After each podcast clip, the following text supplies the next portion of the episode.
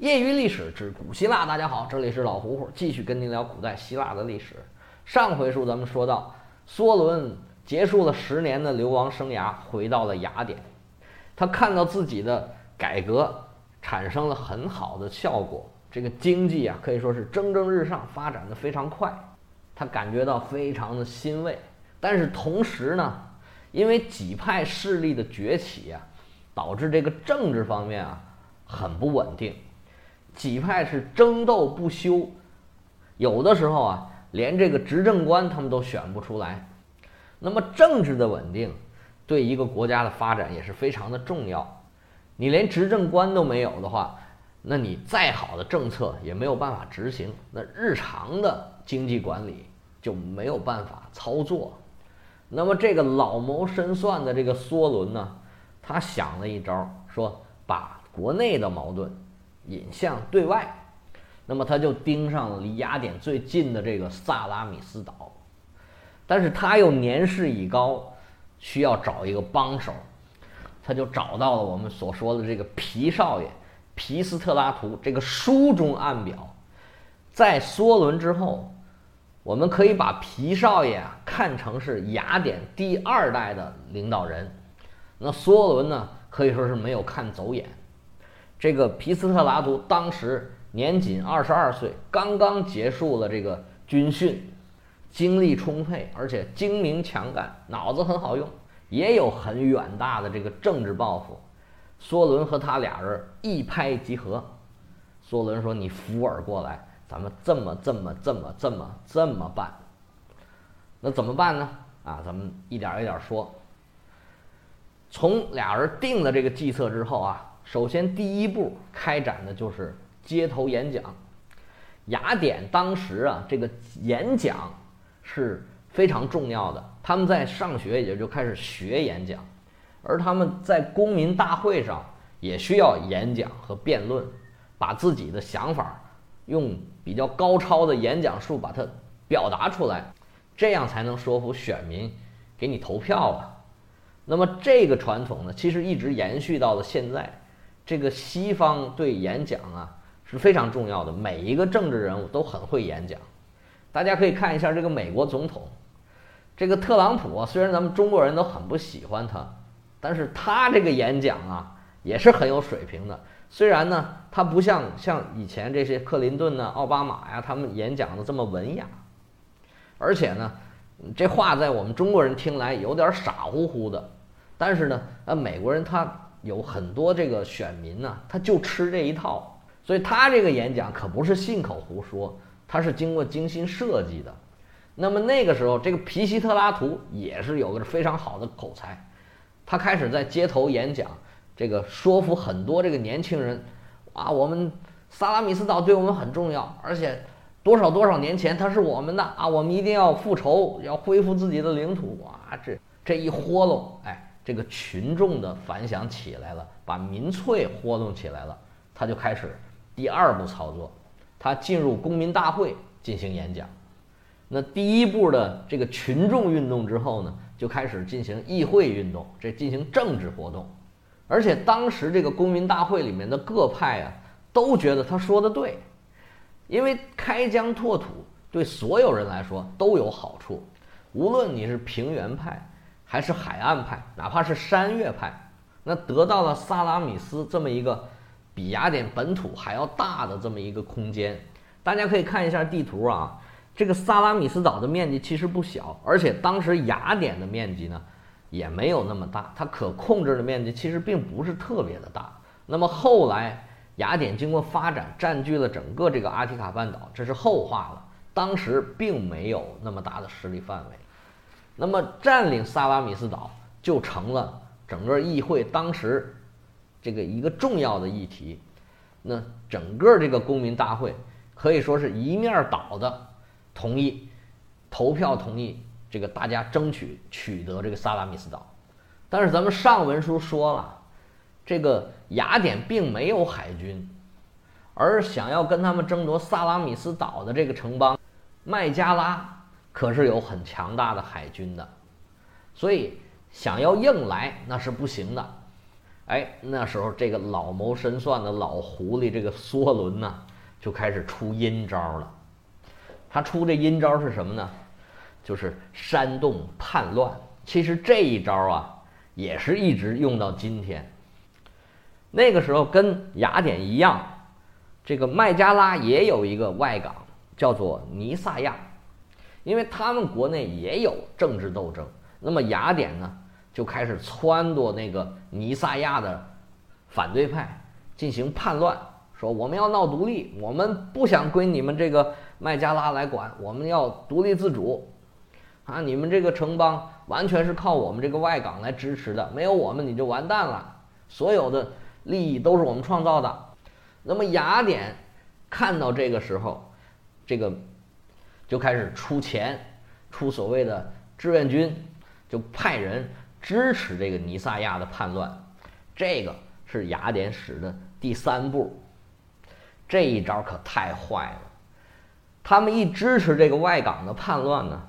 整个这个麦加拉就开始国内动荡起来，非常的混乱，而且呢，这个麦加拉是一个外向的港口。你看它本身这么小的一个城邦，它拥有海军，你就可以看得出来，这个尼撒亚对它是有多么的重要。那他们有点受不了了，于是呢，雅典就出面当好人来了。其实呢，这个麦加拉是心知肚明，雅典在里面使坏，他就是想通过煽动我们国内的叛乱。来想得到这个萨拉米斯岛，但是由于他自顾不暇，他没有办法，那就只能找强国来进行调停。那找这个强国是谁呢？哎，就是咱们上文书以前说过的这个斯巴达。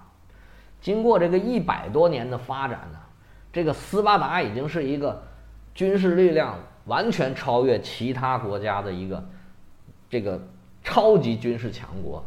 所以呢，那时候不管谁有事儿，都找这个老大来讲和，来说：“哎呀，你来说说咱们谁对谁错。”那梭伦是早把这一招准备好了，而且呢，他也是看准了斯巴达存在这样的问题。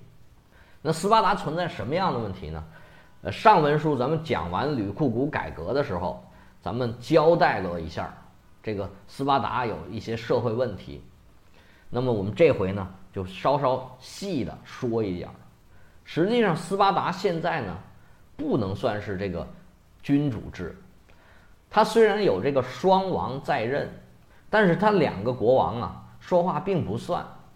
国王只是在出征打仗的时候来指挥军队，他日常的管理呢，基本上是由这五个监察官来执掌的。这个监察官呢，是由公民大会由公民选举产生的，五个人呢，任期只有一年。这五位呢，他还要当兵打仗，就是说还没有退役，还要必须过集体生活。而他们这些人呢，从小也没有受过受过很好的这个文化学习的教育，所以他们考虑问题的水平呢是不太高的。所以从这儿开始，我们经常会看到这个斯巴达做事儿啊拖拖拉拉，无论什么事儿都很难做出决定。而且呢，这个监察官和国王之间呢经常发生矛盾，因为他们本身立场不一样，他的能力也不一样，想法和态度都不太一样。更可怕的是呢，他们这些人虽然没有文化，但是他们权力非常大，而且呢。他们觉得我是维护这个吕库古的宪法的，我是无比正义的，哎，这就更可怕了。比如说，有时候国王打仗的时候呢，说，哎，我们要隐蔽，我们要埋伏，我们要佯装撤退，哎，这个时候他们就会出来说，不行，你必须拼命往前打，你不能往回撤，咱斯巴达人是不撤退的，那就很麻烦了。所以说，他们执政。或者说斯巴达人日常的管理是水平很低的，但是呢，又因为他们这个军力实在是太强大了，那么每每有事儿，他们又要出战出这个出任这个调停者这么一个角色。当然呢，梭伦是把这一切呢看在眼里，记在心上，他就开始利用斯巴达人，这时候呢，他就派使者去出使斯巴达，跟斯巴达人就开始大忽悠了。他就说：“这个《荷马史诗》里面啊，伊利亚特有一个英雄叫阿伊阿克斯，他就是我们亚该亚人。那么这个大英雄呢，是萨拉米斯岛人特别敬爱的这么一个英雄。那亚该亚人就是我们雅典人呢，所以呢，这个萨拉米斯岛就应该属于我们雅典。这个道理，如果你稍稍有点文化，你就会知道，这简直就是胡扯。”虽然你这个引经据典，但是你这个道理根本就说不通啊！但是这一通又人名啊，又地名啊，还真把斯巴达人给唬住了。那斯巴达人说：“那你先回去吧，我们商量商量怎么办。”结果这一商量，嚯，拖了好几年。结果呢，雅典这边呢是不断的在这个麦加拉的外港开始捣乱，那么麦加拉里边呢就是一顿乱七八糟。那斯巴达人呢，还是在这边不断的犹豫呀，犹豫呀，老是做不出决定来。经过了十年的很复杂的这乱七八糟的博弈，那这个斯巴达人呢，提出了一个非常莫名其妙的，对雅典是无比有利的这么解决方案。斯巴达人就说：雅典停止向尼撒亚提供各种援助，确保。这个尼撒亚还是作为麦加拉的外港，但是呢，下面最有利的一个条件就来了啊，就是说作为交换条件，麦加拉同意萨拉米斯岛归属雅典。这个条件简直就是莫名其妙。咱们举一个非常不恰当的例子啊，咱们就说，比如说有一个国家在中国香港捣乱，说。啊，说香港我要怎样，我要怎样，就在那儿不停的闹，结果有一个 A 国就出来了，说啊，你们别闹了，这个我们同意在香港不闹了，但是呢，条件是呢，这个台湾必须得归我。其实这个大家想一想啊，这个条件是差不多，这个条件简直就是莫名其妙。如果这个国家但凡是有能力，他绝对不可能答应。但是因为这个雅典现在已经是很强大了，而且呢，斯巴达又有完全压倒性的优势的军力，所以这个麦加拉就是完全是无奈的接受了这么屈辱的条件，把萨拉米斯岛整个给了雅典。那么这一老一少，一个在明，一个在暗，不费一兵一卒。可能花了点钱吧，就得到了这么大的利益，他们俩人自然这个声望是如日中天。这个皮西特拉图从此威名远扬，被人家称为叫做萨拉米斯英雄。凭借这个伟大的开疆拓土，他拿到了人生最大的一块政治筹码。而梭伦办完这最后一件事之后，他就基本上退出了这个政治的舞台。回顾梭伦这一生啊，可以说是可以得到最高的评价的一个政治家。梭伦的人生格言是“不走极端”。哎，他这一生可以说是平平安安的，让雅典从一个平庸的城邦国家成长为整个希腊最富有、最有活力、最有贸易魅力的这么一个地方，成为一个。全希腊，甚至整个地中海地区，每一个人都向往的这么一个地方，而且在他的政治生涯中，这个雅典没有发生重大的动荡，可以说是一个近乎完美的政治生涯。而这个时候，他已经把这个政治的接力棒交到了这个皮西特拉图手里，而这个皮西特拉图呢，现在才刚刚满三十岁，非常的年轻。他也继承了这个梭伦的一些政治的手段，但是呢，在当时的情况下，因为一方面可能是由于太年轻，另外一方面呢，他也并没有掌握实实在在的政治权利，他还只是作为一个英雄，继续积攒自己的政治资本。而当时舞台中央的是我们所说的。两派，就是说平原派和海岸派，而以这个皮西特拉图为首的这个山岳派，现在呢是锋芒未露。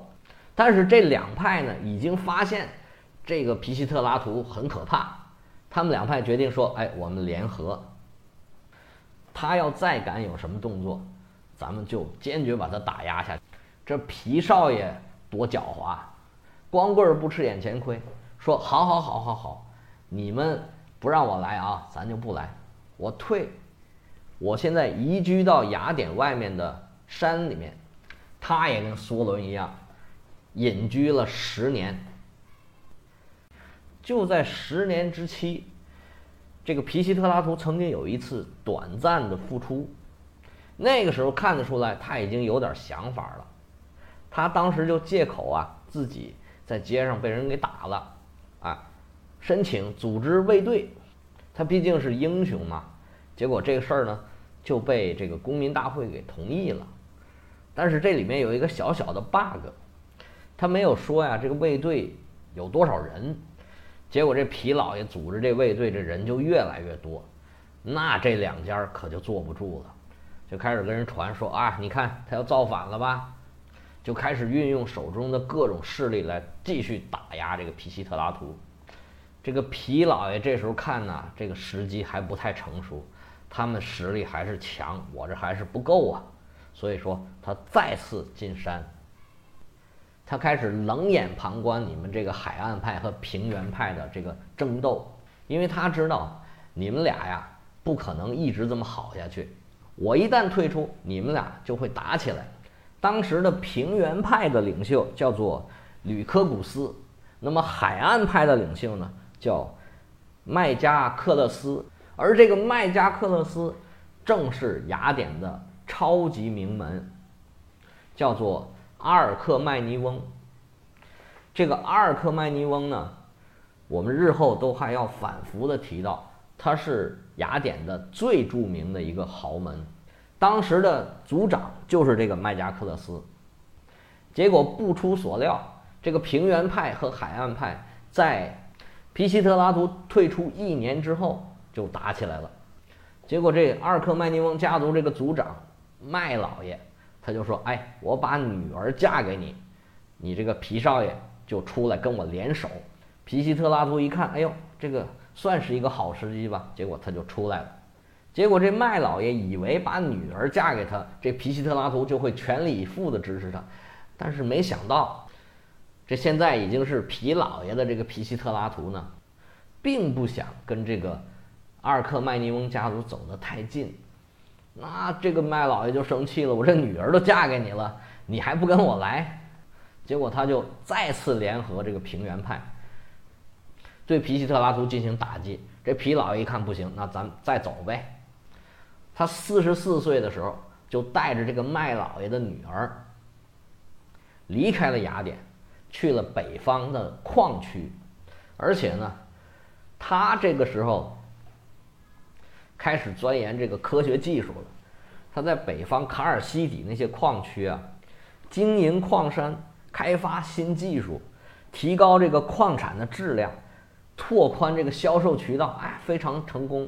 而且呢，他继续联系原来他在山地里面居住的那些支持他的那些山岳派。他现在已经成了这个山地派的领袖。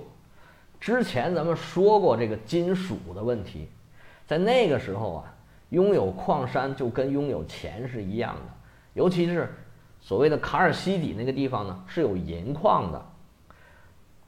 那皮西特拉图现在经营这个矿山呢，成了一个大富豪，赚了好多钱。他结交了这个马其顿的国王，还结交了一个朋友叫吕哥达米斯，他花钱。给这个吕格达米斯呢，雇佣了一支军队，占领了纳克索斯岛。大家可以看一下这个地图啊，这个纳克索斯岛呢，呃，离雅典有一定的距离，大概相当于在雅典和克里特岛的中间。所以说，皮西特拉图在这么长的时间里面，他除了赚钱，还一直增强自己的政治实力，而且呢，要结交各地的伙伴儿。可以这么说，这个梭伦呢是一直用文的方法，并没有采取武力的态度，而这个皮西特拉图呢是好几手都在用，他可以说掌握了比梭伦更狡猾、更多的手段，一直在为了自己将来回到雅典继续大展拳脚啊，可以说是一直在想办法在铺路，而且呢。他作为这个萨拉米斯英雄啊，他在国内的声望啊，并没有降低，反而呢，有很多人都觉得这两个财雄势大的家族在欺负这个人民的英雄。那么，经过十年的积累酝酿，这个第二代领导人回到雅典的时机基本上已经成熟了。哎，那至于他怎么样回到雅典，怎么样取得权力的呢？那我们下回再接着说。